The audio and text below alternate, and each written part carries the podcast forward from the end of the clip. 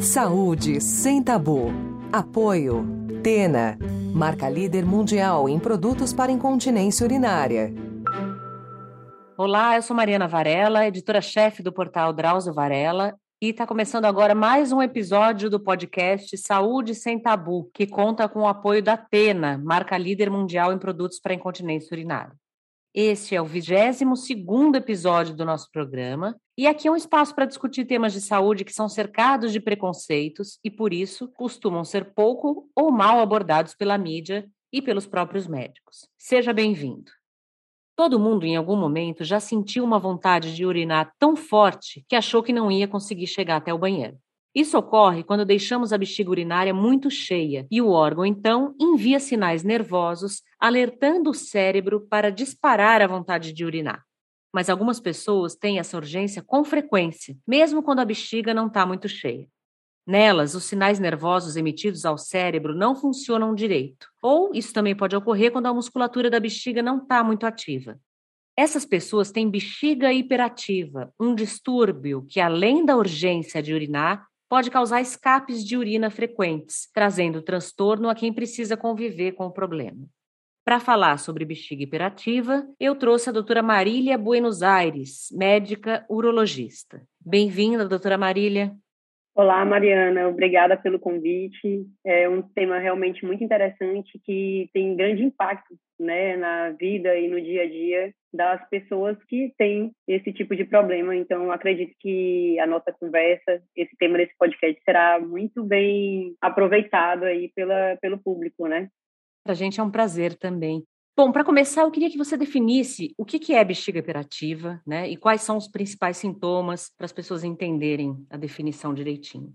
Então, como você bem colocou, a bexiga hiperativa ela é um problema que vai haver no funcionamento da bexiga na questão de armazenamento. Ela vai ter uma dificuldade de armazenar a urina. Então, com pequena quantidade de urina, ela já vai receber um comando para contrair como se tivesse que você já fazer xixi. Então, você vai sentir uma vontade de urinar e vai provocar essa vontade súbita de urinar. E essa vontade súbita, ela pode ser difícil de controlar, podendo até levar à incontinência urinária, que é a perda involuntária de urina. E essa situação pode gerar um constrangimento, além de limitar a vida e o dia a dia desses pacientes.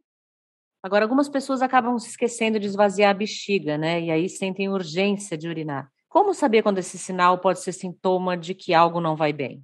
Então, a urgência associada à bexiga hiperativa, ela geralmente é acompanhada de uma micção de pequeno volume. E o que, que seria isso? Então, a pessoa tem uma vontade muito grande de fazer xixi, desproporcional ao volume que ela realmente, efetivamente, vai urinar quando ela chega no banheiro. Nas pessoas normais, que simplesmente não têm bexiga hiperativa e que postergam a ida ao banheiro, você vai sentir uma vontade de urinar, mas você vai conseguir postergar essa ida ao banheiro, porque ou o banheiro não está disponível, ou você não está no momento que você acha adequado para ir ao banheiro, então você consegue adiar até um ponto que a bexiga realmente vai dar um sinal de que precisa muito ir ao banheiro, senão realmente pode acontecer um acidente e pode acontecer um escape. Então, nas pessoas que não têm problema de bexiga hiperativa, você vai conseguir fazer esse adiamento até que a hora seja conveniente para você ir ao banheiro. Claro que se esse adiamento ele for muito prolongado, você esperar muito tempo e a bexiga estiver cheia, pode acontecer também o escape, né? Pode acontecer a incontinência. Mas normalmente você consegue chegar lá. O paciente que tem bexiga hiperativa ele sente essa necessidade súbita e imediata de ir ao banheiro. Então, se ele não for, realmente ele tem a sensação de que ele vai perder e em alguns momentos ele pode efetivamente perder a urina.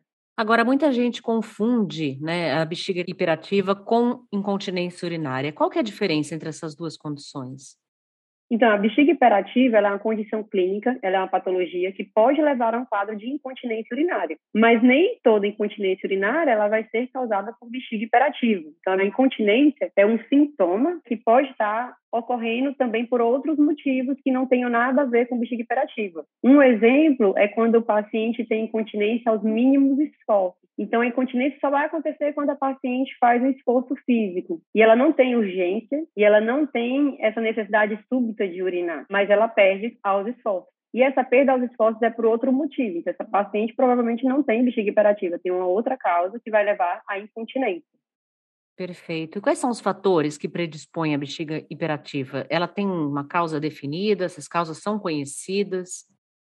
Então, existem alguns alimentos que podem ser irritativos para a bexiga, tá? É, exemplos dele, café, alimentos cítricos, bebida alcoólica, chocolate, alguns tipos de chá, comidas apimentadas, todas podem ser irritantes da bexiga. Então, há pacientes que vão perceber o início dos sintomas após a ingestão de algum desses alimentos. Então, são fatores que podem predispor à bexiga hiperativa. As causas da bexiga hiperativa, elas vão desde doenças neurológicas, como AVC, esclerose múltipla, traumatismo raquimedular, doenças como diabetes mellitus podem levar a um quadro de bexiga hiperativa, doenças que causam obstrução no canal da saída da urina, obstrução da uretra, também são possíveis causas de bexiga hiperativa, mas a maior parte dos casos de bexiga hiperativa, a gente não vai achar uma causa específica específica para estar tá causando aquele problema. São casos que a gente chama de idiopáticos, quando a gente não acha a causa do problema, não sabe por que, que se iniciou. E como é realizado o diagnóstico, doutora Marília?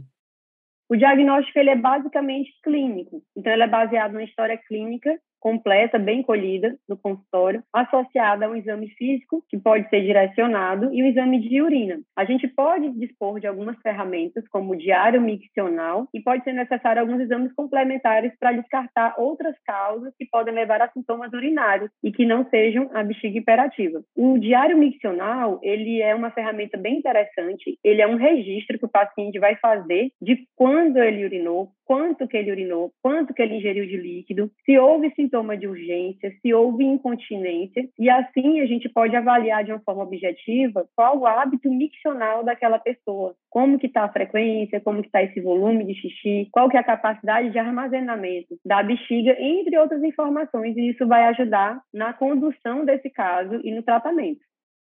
Agora, a bexiga hiperativa pode trazer constrangimentos às pessoas, né? Como escapes de urina fora de hora, a pessoa às vezes não está esperando. Como lidar com esses constrangimentos?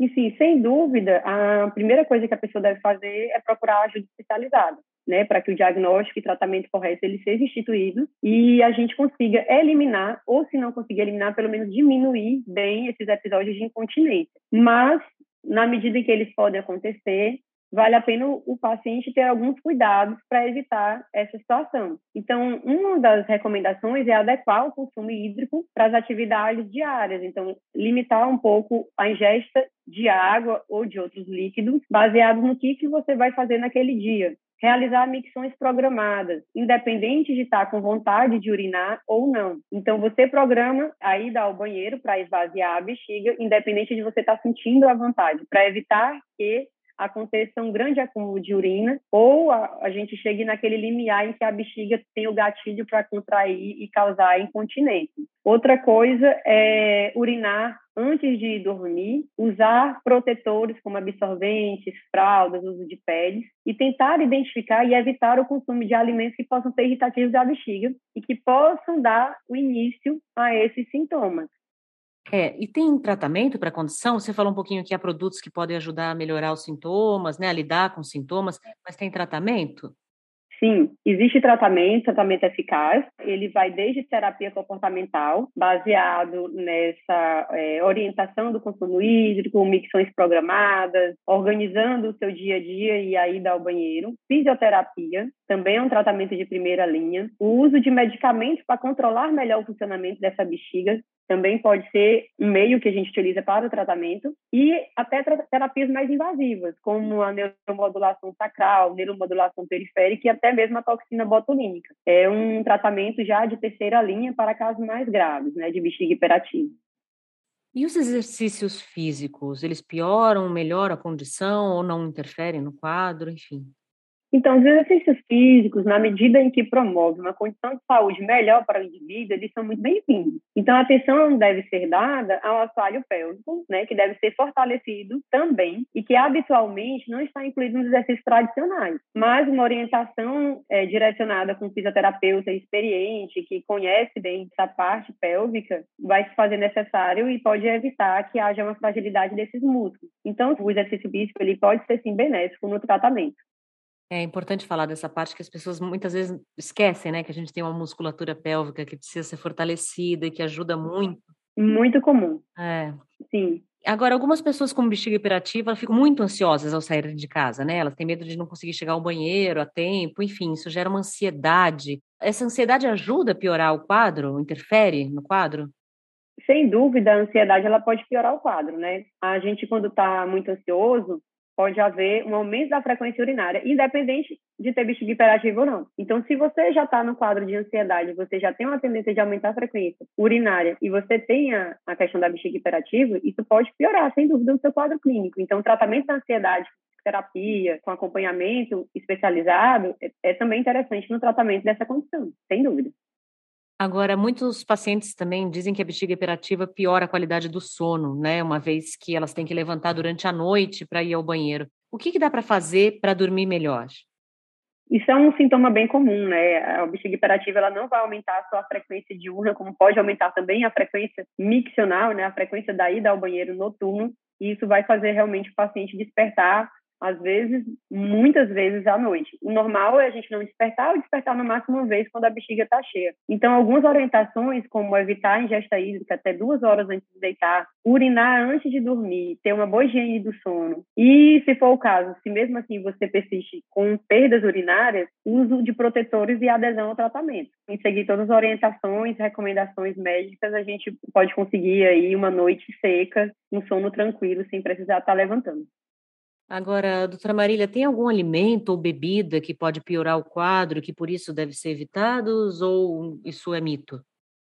Não, isso é, isso é verdade, sim. Existem alguns alimentos né, que podem ser irritativos da bexiga e desencadear um quadro de hiperatividade. São alimentos como café, bebidas gaseificadas, de chás, bebida alcoólica, chocolate, comidas apimentadas, tudo isso podem ser gatilhos na bexiga para despertar a hiperatividade e despertar um quadro de urgência, podendo levar à incontinência. Então, são alimentos que, se o paciente consegue identificar que esses alimentos pioram o quadro dele, ou estão envolvidos com o quadro dele, que eles devem ser evitados, sem dúvida.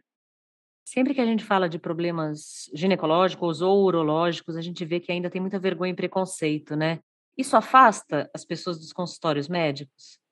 Sem dúvida, vergonha e preconceito é algo que faz com que paciente evite ir até a consulta médica, apesar de que o médico é quem vai melhor entender aquele problema e trazer a solução, né, diagnóstico feito de forma correta e o tratamento de forma correta, o paciente vai ter um extremo benefício. Porém, realmente, o paciente sente vergonha até de ir ao consultório. Então, a gente precisa trabalhar a cabeça dessas pessoas, a mente, entender, acolher, né, acolher essas queixas, entender que isso é uma condição que realmente podem deixá-los constrangidos e que eles se sintam abraçados e bem recebidos no consultório para que eles tenham essa coragem de sair de casa, de sair dessa situação e procurar uma qualidade de vida muito melhor que pode ser alcançada com o tratamento, né? Agora, a bexiga hiperativa pode afetar a saúde sexual dos pacientes também?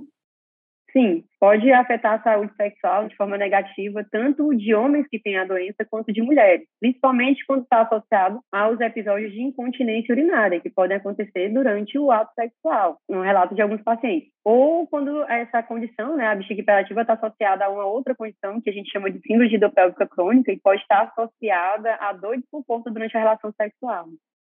Agora, para finalizar, doutora Marília, eu queria saber suas considerações para quem está passando por esse problema. Tem alguma recomendação específica, algo que você queira dizer, enfim?